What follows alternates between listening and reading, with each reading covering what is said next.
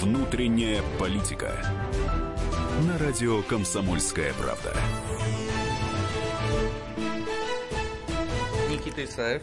И у нас сегодня внутренняя политика. Внутренняя политика на «Комсомольской правде» каждую среду 21.05 до 22.00. Э, наш студийный номер телефона 8 800 200 ровно 9702, WhatsApp и Viber 8 967 200 ровно 9702. И у нас сегодня еще и YouTube трансляции, и одноклассники. У нас сегодня вообще как-то много, много всех, кто хочет с нами, э, кто хочет с нами быть. Э, сегодня мы ну, обсуждаем несколько тем. Первая это, собственно, избирательная кампания в России. Собственно, вот мы на прошлой неделе обсудили 8 кандидатов, которые сформировались. Ну а сейчас как она, в общем, уже течет. По большому счету, э, она вошла в такую достаточно активную стадию, и при этом э, и внешняя политика влияет на внутреннюю политику. Поскольку у нас программа «Внутренняя политика», мы попробуем оценить сегодня эм, следующий момент. Насколько внешние политические угрозы или победы влияют на внутреннюю политику. Поскольку на нынешней неделе и на прошлой неделе огромное количество различных э, информационных поводов были связаны с внешним политическим э, ситуацией в отношении Российской Федерации, и Олимпиада, и Сирия, и Юго-Восток Украины, переговорный процесс. И, ну, отчасти и э, самолет тоже, который разбился, и пока еще неизвестны причины. В общем, все это, безусловно, влияет на внутреннюю политику.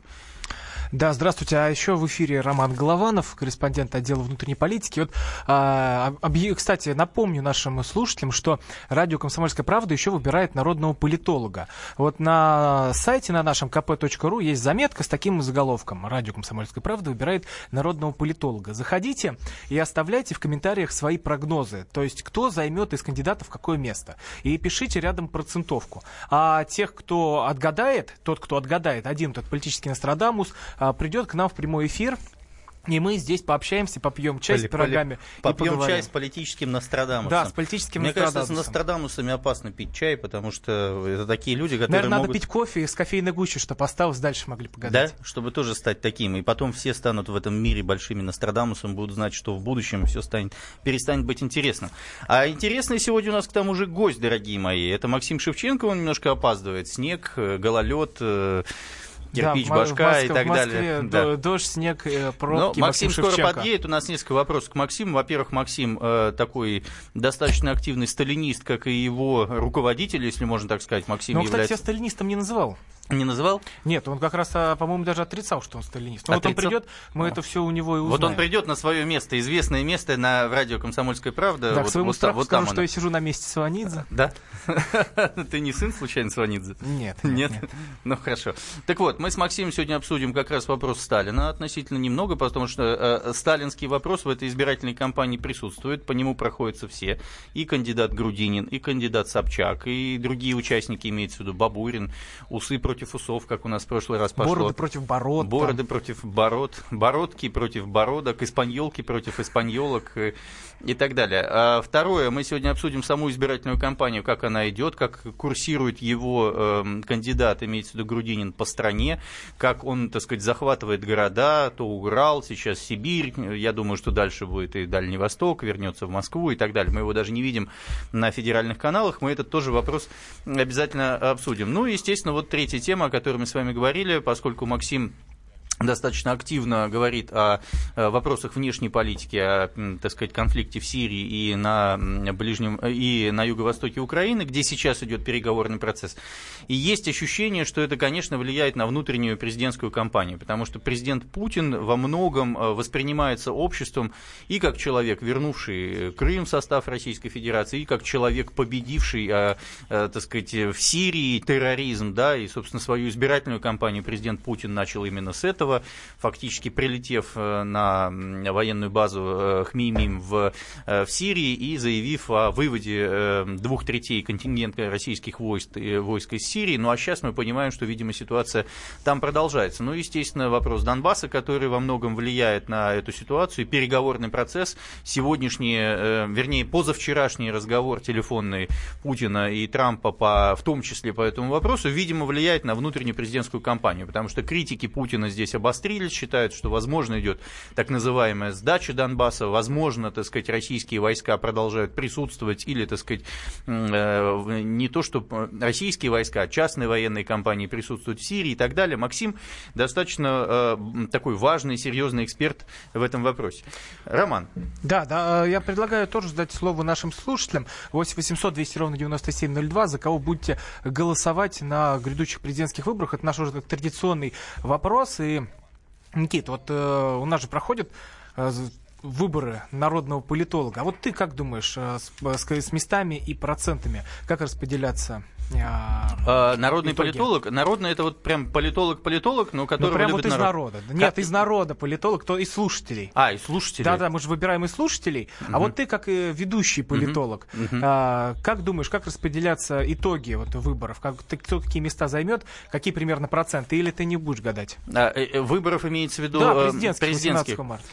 Слушайте, ну я думаю, что все-таки победит Путин, победит в первом туре. Э, сейчас же идет некая такая истерия, которые говорят о том, что все вот эти вот рейтинги, которые рассказывают нам по телевизору, а вот сегодня еженедельный рейтинг вышел, который э, Валерий Федоров, руководитель ВЦИОМ, э, выставил, что Путина 71,5%, у Грудинина... Ну вот что... за 70 перевалит а, Путин?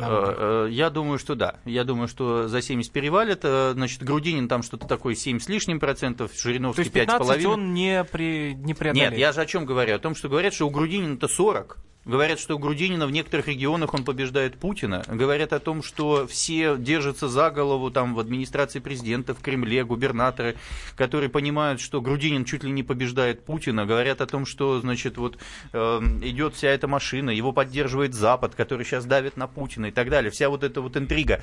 Я не знаю, как ты думаешь, Роман, это вот интрига для того, чтобы люди на выборы пришли, да, которые не очень хотят идти на эти выборы, считая, что Путин побеждает? Или это реальность какая-то? Что по твоему мнению? Нет, но тут тут э, как сказать, ну, когда появился Грудинин, это новое лицо в политике, uh-huh. а, тот человек, которого, наверное, ждали для участия, и вот э, выгоден ли он для того, чтобы люди пришли на выборы, я думаю, что да, Uh-huh. То есть Грудинин подогревает интерес к этому голосованию. Причем многие, многие, вот те, кто был за КПРФ, они относительно уже не ходили на выборы, вот как мне, как, как, я, как мне это представляется, бабушки, дедушки. А мне кажется, наоборот, ядро, как раз именно коммунисты, коммунистки, они же ходили всегда на выборы, а перестали ходить как раз, ну, тут на месте ну, кого средние, ты находишься, да. да, вот средние, да, Сванидзе средний. Ну вот их всех надо было подтянуть. Вот, кстати, а, кстати, вот средний класс, разве а, э, он, он поддерживает Грудинина? Вот совсем, ты знаешь, вот его? мне говорят о том, что а, ведь Грудинин собир, собирает, собирает же не только, не только а, так сказать, коммунистический ядерный электорат. Грудинин пытается собрать Но он и, и протест. не коммунист на самом-то деле. А, он собирается, он собирается собрать протест, который, очевидно, в обществе существует. Это тихий протест. Народ, который как бы не доверяет выборам, не доверяет власти,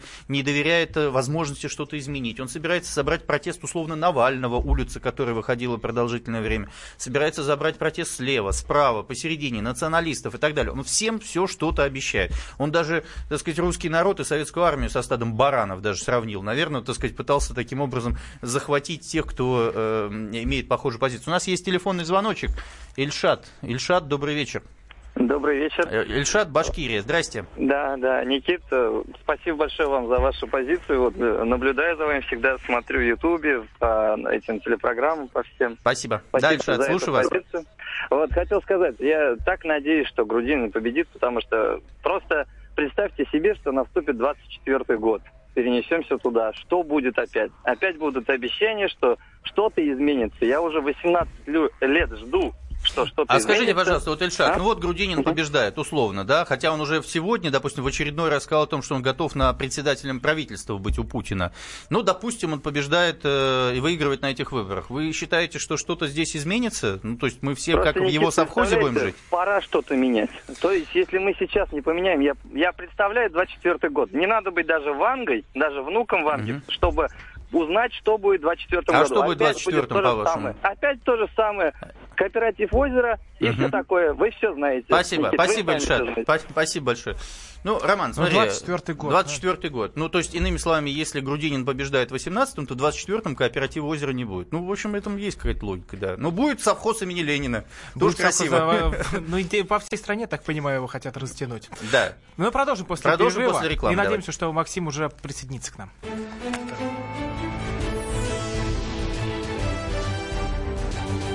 Внутренняя политика. Можно бесконечно смотреть на три вещи. Горящий огонь, бегущую воду и телевизор. А телевидение можно еще и бесконечно слушать в нашем эфире. Потому что ведущие Егор Арефьев и Сергей Ефимов просто огонь. И никакой воды. Только главное, что стоит посмотреть, а чего лучше никогда не видеть. Программу «Глядя в телевизор» слушайте по средам с 8 вечера по московскому времени.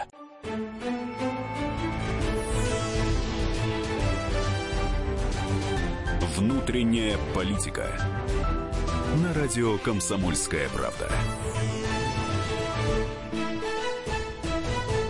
Ну что ж, мы продолжаем. Микрофон Никита Исаев, и мы обсуждаем выборы во внутренней политике. Программа наша называется «Внутренняя политика». Студийный номер радио «Комсомольская правда» 8 800 200 ровно 9702, и WhatsApp и Viber 8 967 200 ровно 9702. И у нас вот сейчас подходит Максим Шевченко, который, собственно, известный э, участник э, радио «Комсомольская правда» и займет свое э, место в углу ринга, и мы, в общем, будем обсуждать те темы, которые мы сегодня анонсировали. Первый у нас будет вопрос так сказать, по линии Сталина, потому что Сталин имеет важное значение в этой президентской кампании, почему-то вдруг.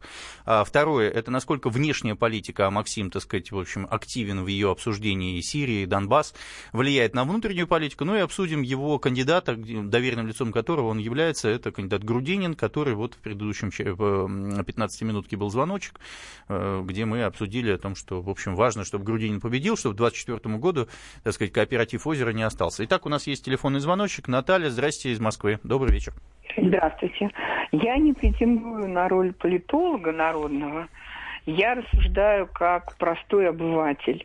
Вот мне кажется, что Собчак – это кремлевский проект. Вот я бы не хотела в это верить, но э, вот не могли бы вы меня, так сказать, убедить, что это не так? Ну, Потому а... что... Да, ага. Извините. Ну, как сказать, ей дают широкую вот, э, сказать, площадку для выступления, они много говорят.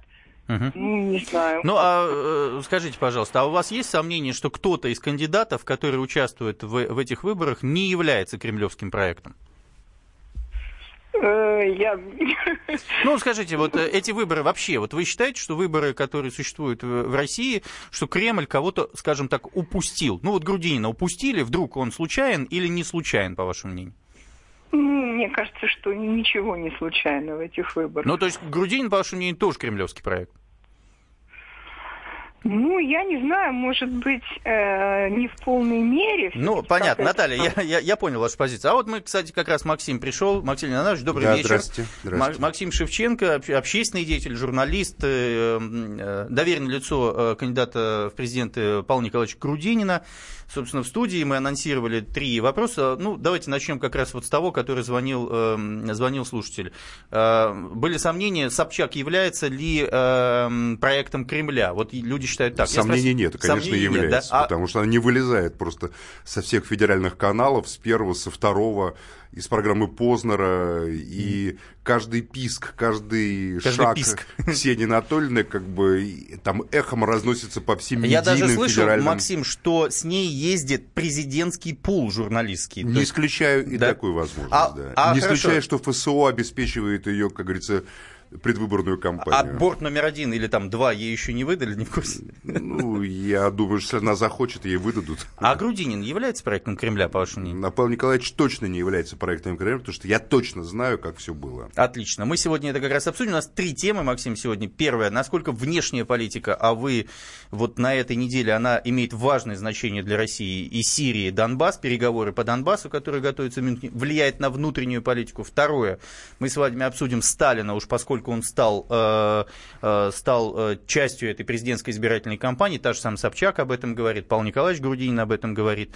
А, ну и третье, собственно, мы обсудим, как идет избирательная кампания у вас, у вашего кандидата, и поймем эту ситуацию. У нас есть телефонный звоночек. Дмитрий, Пермский край. Ну, добрый вечер. Добрый, добрый, Дмитрий. Давайте. Здравствуйте, Дмитрий. А, тема, значит, интересная. Ну, мое мнение такое, ну, тут даже без выборов, по-моему, понятно, кто будет у нас президентом. Но голосовать я буду за Грудинина. Вот. Почему? ну, должна быть щука в реке, чтобы карась не дремал. Понимаете, вот э, это здоровое противопоставление на нынешней власти. Вот это вот. Но скажите, вот вы понимаете, вот. что Путин побеждает, да? Ну, мы же да, своими словами. Да, да, Но да, при этом вы идете за Грудинина, чтобы показать процентами, что есть э, э, некий уровень протеста, я правильно понимаю?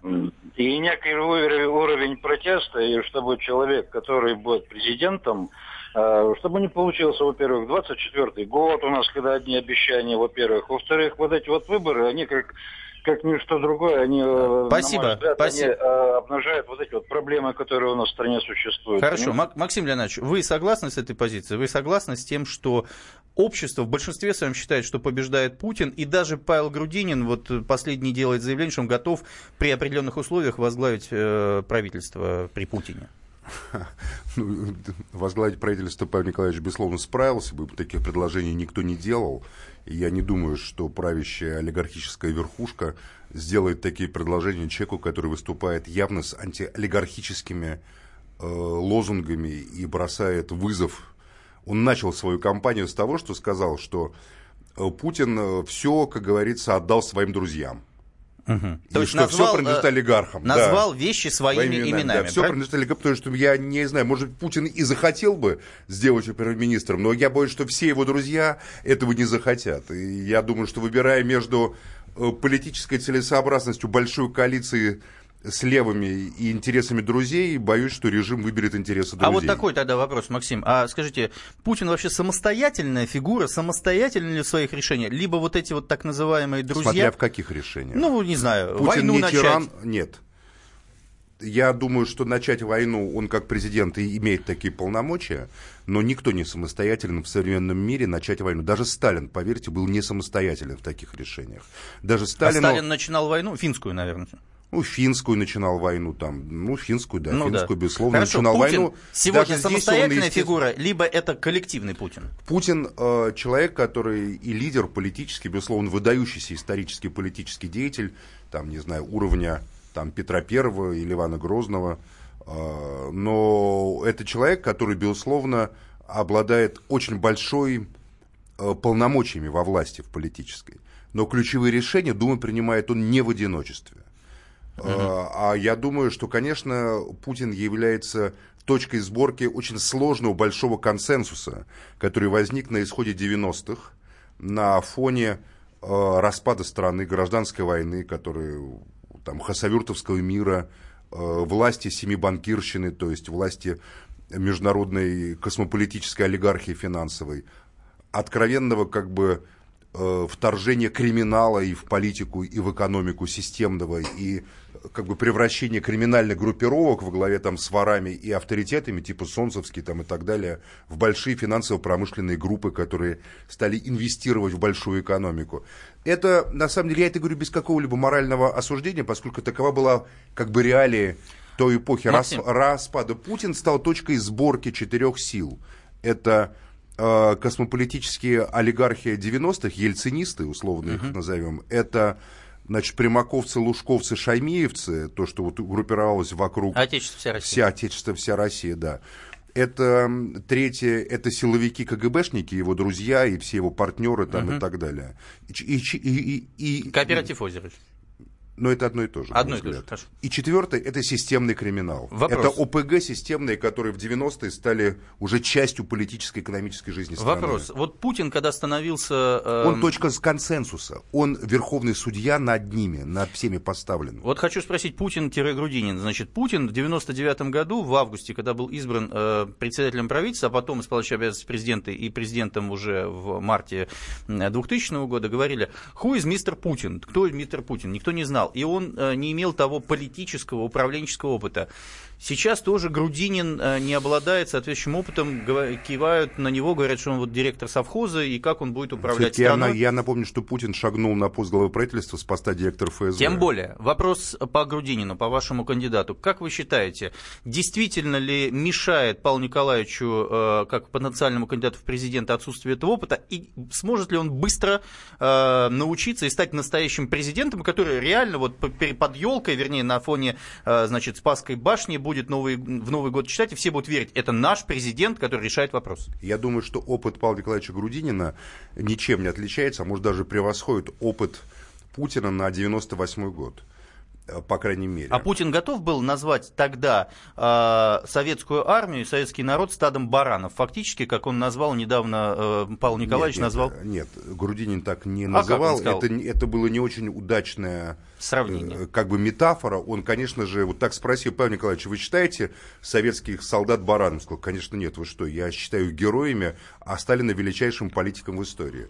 Он просто использовал это, вот я считаю, недостаток опыта некой риторики. А вы готовы э, рекомендовать вашему э, кандидату признавать свои ошибки, если он Конечно. неправильно сформулировал. Я считаю, что а в этом случае это не ошибка, а оговорка. Оговорка. Просто. Потому что он не имел, естественно, этого в виду, он использовал идиоматическое выражение, которые, естественно, сразу стали интерпретировать, что он... Вы же понимаете, вы под лупой, под прицелом, вы сейчас под прицелом всех средств да, массовой но у нас, информации. Нет, у нас только один человек под прицелом. Так. Понимаете, Грудинин. Ага. Все остальные, э, понимаете, Путин не под прицелом, а под, скажем так, под тщательным э, таким лакейским вылизыванием Я всех и вся, чтобы как бы Путин не канал... чихнул чих Путина, сразу все, боже мой, его высокое превосходительство чихнул, Сколько тут Глубыкиных, да как, как же он ушел сейчас чуть ли не в, в отпуск или на больничный, говорят, Вот, да? и мы все обсуждаем чих Путина. Чих Путина. А что это значит? Чих да? Путина. Чих Путина. Ну, чих и чих Путина после рекламы, Как это важно для страны, понимаете?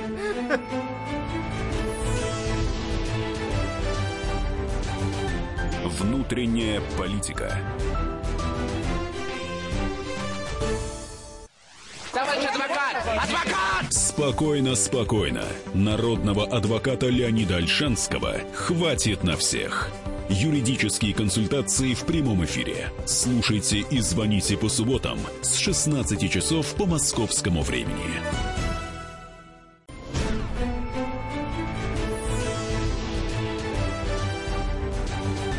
Внутренняя политика.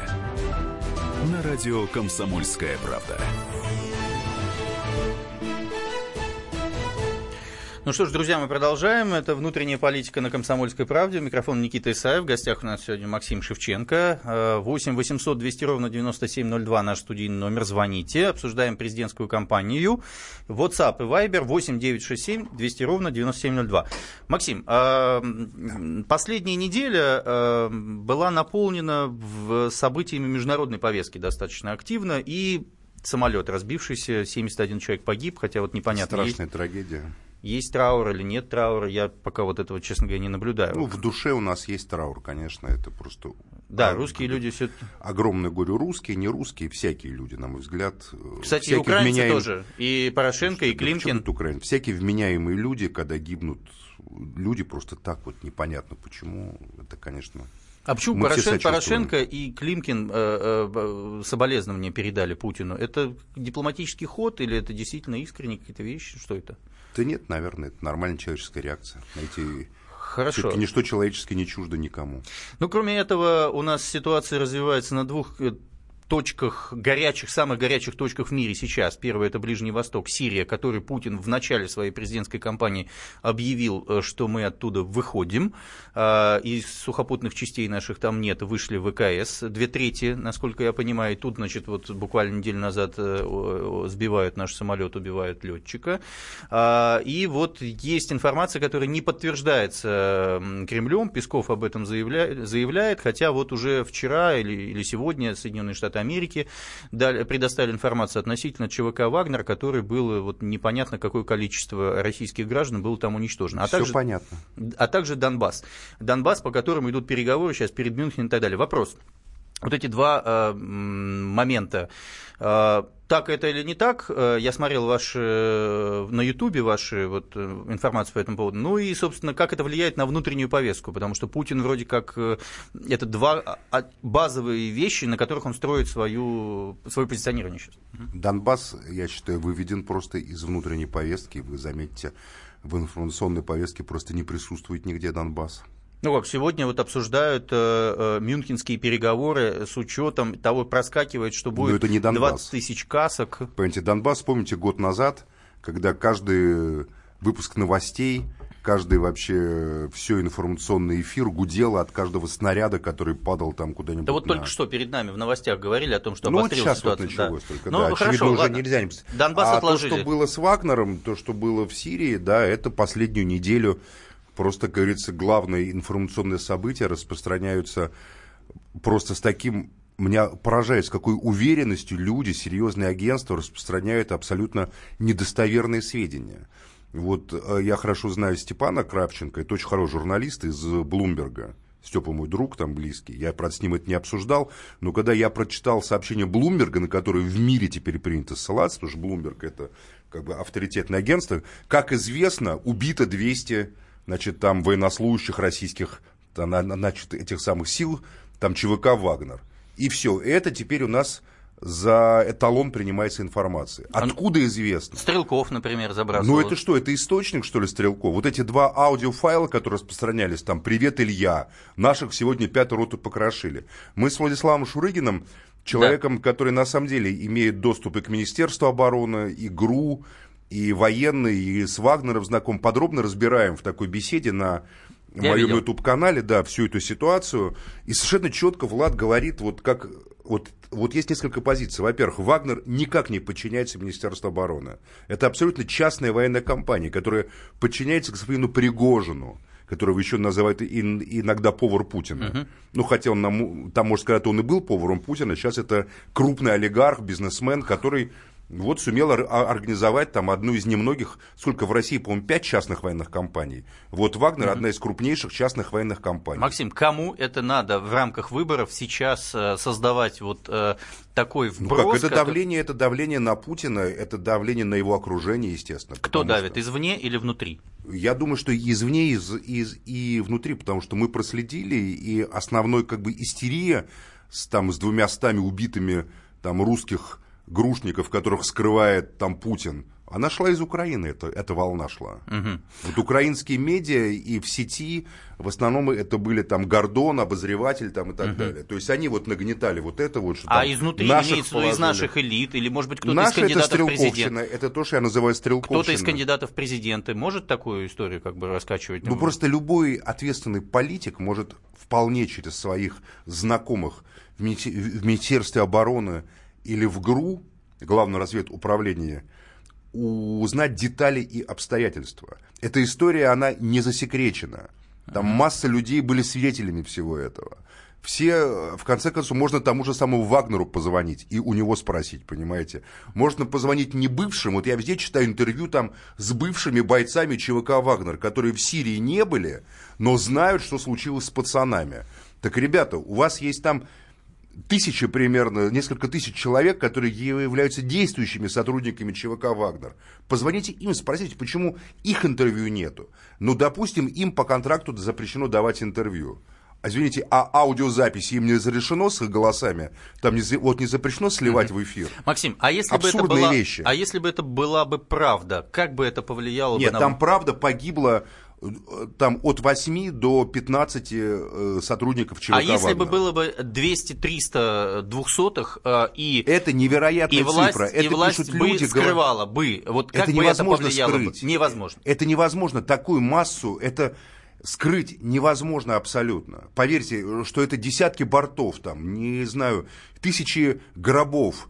И, как говорится, это просто скрыть нельзя. Это там уже нашли каких-нибудь вдов, матерей. Помните, когда погибли десантники реально там где-то вот... Псковской. Там, угу. Да, Псковской там и так далее. Все нашли, могилы нашли, жен нашли, родственников, хотя это военнослужащие. Угу. Тут же, как говорится, частные люди, наемники практически. Угу. Но нет ничего, просто вот гонится истерия. То есть такая. вы считаете, это э, украинский вброс? Ну, я думаю, это Украина-израильский вброс. Какой? Потому что Украина-израильский. Израильский, да? Конечно, потому что а. из, и Израиль, у него есть тоже интерес в такой хаотизации сирийской ситуации. Угу. Тем более на фоне Израиль всех этих нам... событий был сбит израильский самолет. Израиль нам друг или это так вот Натаньяху Нет, Израиль приезжает? нам совершенно не друг, конечно. А что Он... Натаньяху здесь делает? Ну, партнер, ну, у нас там много глав, там разных государств к нам приезжают и, как говорится, с нами ведут переговоры. Понятно, хорошо. Он нам Израиль, конечно, нам не друг. Иными это словами, на... да. с которым мы имеем отношение, это сложный игрок и важный игрок. Израиль друг США. Угу. И марионетка США, и агент США, и финансируемый США, и вооружается США. Нам он ничего хорошего не делал. Ну, он нам продукты делать. питания поставляет. Мы да, сами спасибо не большое. Спасибо. У нас мы есть сами не можем. телефонный звонок. Можем. Сергей Волгоград, здрасте. Да. Коротко ваш вопросик, пожалуйста. Добрый вечер. Да, Сергей, добрый. Уважаемые ведущие. Добрый вечер. Ну, да и партии все, они, мне кажется, одинаковые. Это партии, которые обещают раздать всем всего и много, только каждый разными способами. КПРФ они... вам ничего не обещает раздать всего и много. КПРФ говорит наоборот, что будет много... И, Забирать. Э, как бы много работы. Нет, КПРФ это тоже не говорит. Ну, по крайней мере... Что вам э, КПРФ обещал раздать, скажите? Кроме э, значков. Национализировать собственность они обещают. Но это же не раздать. Вот а, а национализировать, чтобы она работала там не в интересах э, там 10 тысяч человек, которые владеют всей Россией, а в интересах 100 миллионов человек. Это называется Согласен. не раздать. Но у них, э, у всех партий нет главного. Никто не предлагает э, мировоззренческое перерождение гражданам. И вот эта вот ниша, а вы хотите Понимаете, переродиться мирово... мировоззренчески? Да все же понимают, что без этого в стране ничего не изменится. А что... как бы вы хотели мировоззренчески переродиться? Ну вот лично вы. Ну, что вам не э, хватает ну... в вашем мировоззрении и кем бы вы хотели стать? Вот давайте представим, что вот из вас нынешнего что, появляется как что бабочка я из куколки. Да. гражданин, да? Вот. Да. Э, я, конечно, хотел бы, чтобы вот, э, ну, отречься как-то от, от утилитарного стяжательства. Ну, отрекитесь. И... Вот прямо и... сейчас в прямом эфире вот отрекитесь, скажите, я отрекаюсь от утилитарного стяжательства. Что вам мешает? Же я отрекся. У меня Все, поздравляю вас. Вы родились другие. свыше. Как сказал Христос, кто не родится свыше, тот как бы вообще не родился. У, у нас еще один звоночек. Петр, да, пожалуйста, очень коротко, потому что скоро реклама. Здрасте. Да, коротко. Максим Леонидович, обычно да. Сталина сравнивают с Иваном Грозным, с Петром Великим, а вы почему-то сравнили Путина. Нет, Сталин ну, гораздо больше, чем... Сталин гораздо больше, чем и Петр Великий, и Иван Грозный, потому что Путин я почему сравнил? Потому что цари, они были э, лидерами элиты, небольшой элиты, а все остальные были для них просто подданными. Сталин из подданных сделал граждан Советского Союза. Сталин был, работал не с 10 тысячами людей, которые владели миллионами, он э, уже работал с миллионами людей. А вот, Максим, скажите, Сталин... И да, Путин вот... восстанавливает просто старую э, такую модель аристократического имперского государства монархического. Вот он, бояре, там, не знаю, дворяне и все остальные такие, понимаете, черные смерды. Это мы, значит. А вот перерождение, да, а не кажется ли вам, что мы вот заложники той сталинской определенным образом системы в тот момент, когда он создавал там ГУЛАГ, таким образом, в том числе поднимая экономику, борясь со своими там противниками да политическими. Чего вы взяли, что ГУЛАГ Сегодня... создавал, чтобы поднимать экономику? А, ну, шарашки там в том числе, да, когда он, э, продавая зерно и продавая э, там антиквариат и так далее, фактически э, закупал просроченную технику, там, там по ленд-лизу или что-то еще. Кто и... это вам сказал, что это Сталин? Что... Когда конкретно? 30-е вот годы. Ну, 30-е ну, как... годы, когда ну, индустриализация ну, актив... Когда он закупал часть. просроченную технику? 34-й год. Фактически в тот момент, когда... Это что, это Форд, Фордзон? Это, это просроченная это, техника была, Это промышленное оборудование, то, что он называл индустриализацией определенным образом. Вторая пятилетка, э, ну, начинается с 33-го, 32-го года. Это происходило, когда он фактически забрал власть. Иными словами, именно в тот момент он заложил технологическое отставание образования у нас практически во всех промышленных отраслях. Да, до этого давайте мы скажем честно признаемся, Сейчас. что, я... что до этого Россия была впереди я... планеты я немножко... всей, и мы опережали всех на Я свете. немножко о другом. Я о том, что именно в тот момент он заложил вот этот вот момент э, стукачества, иждивенчества во многом, в котором мы сейчас живем. Суды, прокуратура и так далее. Сегодня обвинительная система, которая создана была именно в 30-е годы, от которой мы как раз переродиться не можем, о чем слушатели говорят. Не кажется ли вам, что вот от этого наследия стоило бы избавиться. Нельзя же его полностью от идеализировать. 30-х годов, от большого террора, безусловно, надо и избавляться, и надо начинать всегда с себя. А, безусловно, большой террор это был страшной, чудовищной ошибкой Сталина, которую не простить, не извинить просто невозможно. Хорошо, Но а вы... там есть разные исторические подходы и объяснения, почему это было. А скажите, вот очень коротко до рекламы. А ваша позиция и позиция вашего кандидата совпадают? Все, что вы говорите, это позиция Грудин? Либо у вас допускаются какие-то Мы с Павлом Николаевичем долго, много часов не проводили, обсуждая эти вопросы, но я внимательно слушаю, что он говорит. Реклама. И, и он признает за Сталином ошибки, но и великие совершения. Внутренняя политика. Мигранты и коренные жители. Исконно русская и пришлая. Культурные конфликты и столкновения менталитетов. Пресловутый НАЦ-вопрос встает между нами все чаще и острее. Ставим его ребром на радио «Комсомольская правда».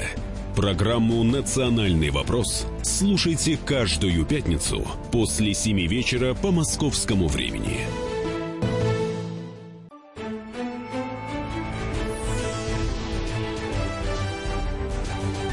Внутренняя политика.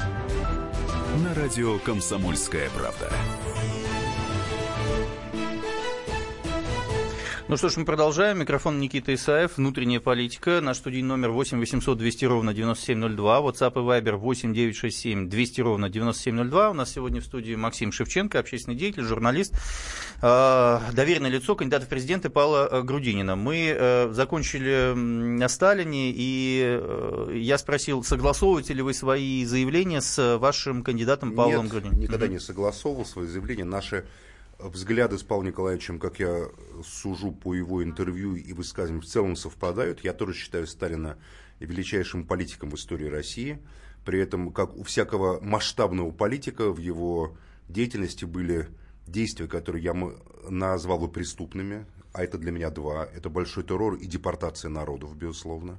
Это как Мао Цзэдун, на 60% молодец, как... на 40%... Э, Нет, не в этом дело. Угу. Это как Наполеон, например. Понимаете, вот Толстой считал Наполеона величайшим злодеем всех, всех времен. И в «Войне и мире» все это прекрасно прописано. Почему? Потому что он считал, что Бонапарт, исходя из своей гордыни, исследования своей звезде, повел на смерть миллионы людей. Он привел жуткую войну в Европу.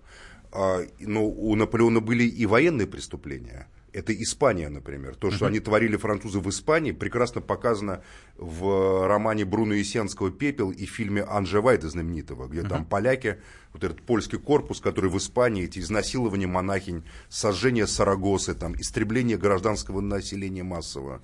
То есть, а, когда человек по неволе или в силу своего там судьбы или желания э, берет как бы право вершить судьбами десятков, сотен миллионов людей, он неизбежно совершит то, что потом люди скажут, это преступление. Вот это скажут великое дело, там, победа, например, да, угу. как у того же Наполеона, блистательный австралиец, там, да, гражданский кодекс, там, великие совершения и одновременно страшные преступления, которые кончились тем, что часть французов проклинала его в 19 веке, а часть его обожествляла. Угу. И не только французы. И, а, и не только французы. Скажите, такой вопрос. Да. Вот по Павлу Грудинину, да, э, вот он не член коммунистической партии, вы тоже не член коммунистической Нет, партии партия, вот этот выбор ваш в пользу коммунистической партии сейчас, э, и ваш, и Грудинина, если можете за него это сказать, чем обусловлен сейчас? Потому что это единственное место, куда можно слить протест, или это, э, или это действительно коммунистическая идеология, та, которая была, та, которая есть сейчас, та, которая, возможно, формируется.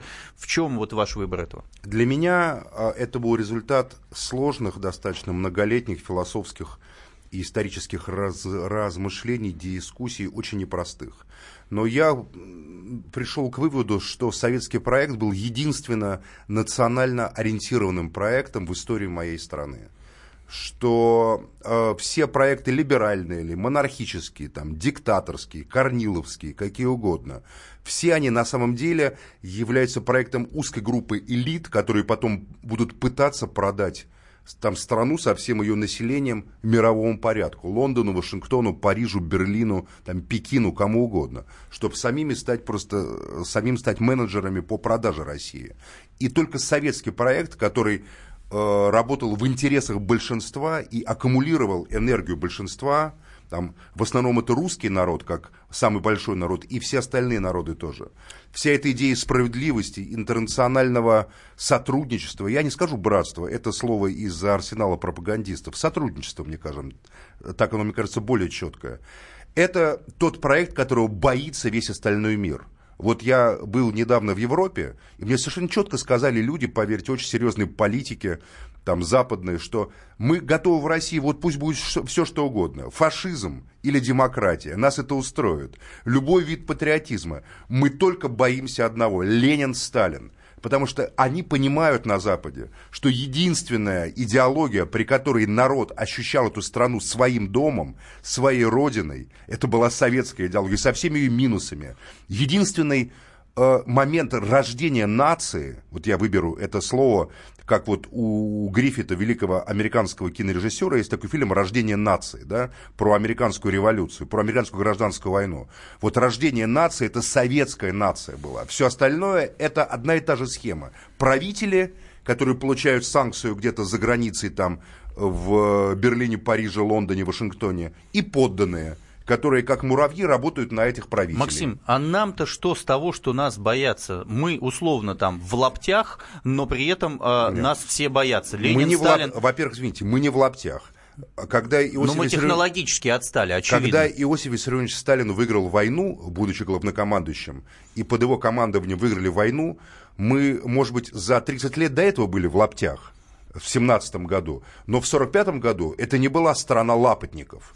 И неважно, как это показывают в кино. Это, это была страна, которая сокрушила Европу. Почему мы проиграли тогда, в 91 году, э, холо, э, холодную войну фактически? Мы ее не проигрывали, холодную войну, потому что ее всерьез Советский Союз ее не вел, партийное руководство. Но подождите. Мы, слушайте, у вас Сейчас же... Илон Маск направляет Нет, э, туда подожди, свои, подожди, значит, Давайте ракет... посмотрим да. трезво. Ну. Вот у вас страну сегодня у вас страной управляют не власовцы, не корниловцы, не последователи Ильина, сидевшие в Париже, в Берлине. У, у, у вас страной управляют партийное руководство, члены ЦК КПСС и их потомки, члены КГБ СССР, так. а антисоветская, диссидентская совершенно не допущена до власти. Тут могут клясться Солженицыным или Сахаровым, угу. но ничего этого во власти нету.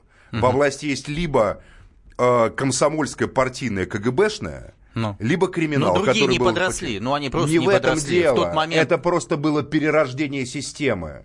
Так. Э, э, это просто было отстранение народа от власти. Я считаю, что ключевым моментом был расстрел Белого дома 93 -го года. А вы где были в этот момент?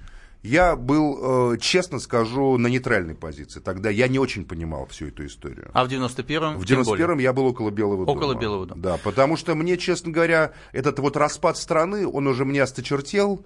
И э, хотелось уже како- э, там какой-то определенности. Дело в том, что Янаев, Крючков и, а, и там Язов, это тоже а были где, не кстати, альтернативы. Грудинин был в 91-м и в 93-м году. Это вы спросите Павла Николаевича. Хорошо. Я думаю, что мы в, в то время были достаточно наивными, заблуждающимися идеалистами, многие из нас, понимаете? И, конечно, Судить не надо за это, где они были тогда. И, абсолютно. Я вот внутренне переродился, вырос э, в 1 января 95 -го года. А в 96-м когда... за кого голосовали, если не секрет?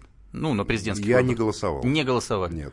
Я понял. А я, скажите... Вот я могу сказать, что Чеченская война, первая Чеченская война, когда я увидел огромный значит, ну, скажем так, советский город, который уничтожается своими же войсками, в котором советские люди убивают друг друга, во мне произошел катарсис, внутреннее перерождение. 11 декабря 94 года? Нет, 1 января 95-го, 2 когда мои друзья-фотографы привезли фотографии из там, пылающего Грозного. И, минуткой, и вокруг Белого дома. Понятно. И главный вокзал. Где Скажите, а чем сегодняшняя Россия отличается от Советского Союза? По мне так ничем. На той же нефтяной это игре... просто совсем иная. Сегодняшняя Россия это просто корпоративный осколок территории бывшего Советского Союза. Государство... Части территории Советского Да, государство это фикция. Так. Потому что для правящих элит нет никаких законов. Для, для них есть понятие. Вот ты нарушаешь понятие, тебя, значит, прессуют, как вот с дагестанцами сегодня, понимаете, там, uh-huh. или с губернатором. А что они там за понятие нарушили там в Дагестане? Ну, они, как говорится, взяли не по рангу, понимаете. Uh-huh. Так. И, как говорится, это внутреннее... Я сейчас не хочу углубляться понял, в подробности, понял, да. но, да. но поверьте, эта тема не про Дагестан, угу. а это тема про борьбу на самом верху, то, что происходит в Дагестане. Очень легко. Посмотрите, кто поставил Абдулатипова в Дагестан, ну, и, и, и, и вот вы поймете, кто в Москве поставил Абдулатипова в Дагестан, и вы поймете тогда, кому, кому, кому удар, кому это не сигнал. Это удар а это подрезание сухожилий, потому что это значит, что ты поставил туда этих людей. То есть у нас будет другой премьер-министр, вы хотите сказать? А это не премьер-министр. А, даже так? А кто? Это современный спикер. А, современный спикер. Что вы имеете в виду? Ну, кто современный спикер Государственной Думы? А, Б. Поняли? Так все-таки отличие современной России, ведь э, экономически ровно то же самое. Политически, по большому счету, мы пытаемся делать то же самое. Грозим Ничего подобного, мы ничего не грозим никому, это все торговля. Все это делается не в интересах народа есть создана абсолютно правящая верхушка, которая и имеет доступ к какому-то э, экономическому ресурсу, который она, продает. Главная задача современного вот этого вот РФ, вот, э, вот этого государства, это стать частью мирового порядка. Но условно говоря, вхождение в мировой порядок, как даже миноритарный акционер... Западного или восточного? Западного, Западного. конечно, мирового. А. Разницы нет уже давно. Не, ну как Китай, он же как бы Нет, это. Китай это часть большого, э, как бы большого мирового порядка. Китай там уже находится. А мы сейчас реформам. где? Мы изгой? Мы черная дыра. Черная дыра. Конечно. Мы являемся группой корпораций, которые держат под собой страну, с помощью политтехнологов пытаются представить ее нацией, страной, там, империей. То есть мы знаю, выторговываем какое-то положение. Они выторговывают. Они. Мы с вами не выторговываем. А вы, вы отделяете их от нас. Я от поэтому стран... я пришел за КПРФ, к этой позиции, потому что я считаю, что это единственная сегодня сила при всех минусах, которая способна говорить в интересах народа и от имени народа, а не от имени а кто как нам стать в пятом государством кто в, КПРФ? в мире. Зюганов или кто? Афонин и так Слушайте, далее. в целом, для, для меня важнее не столько эти порядочные, достаточно живые Максим люди, сколько там Ленин, завершать. Сталин там и так далее. Понимаете, вся эта идея. Закончили.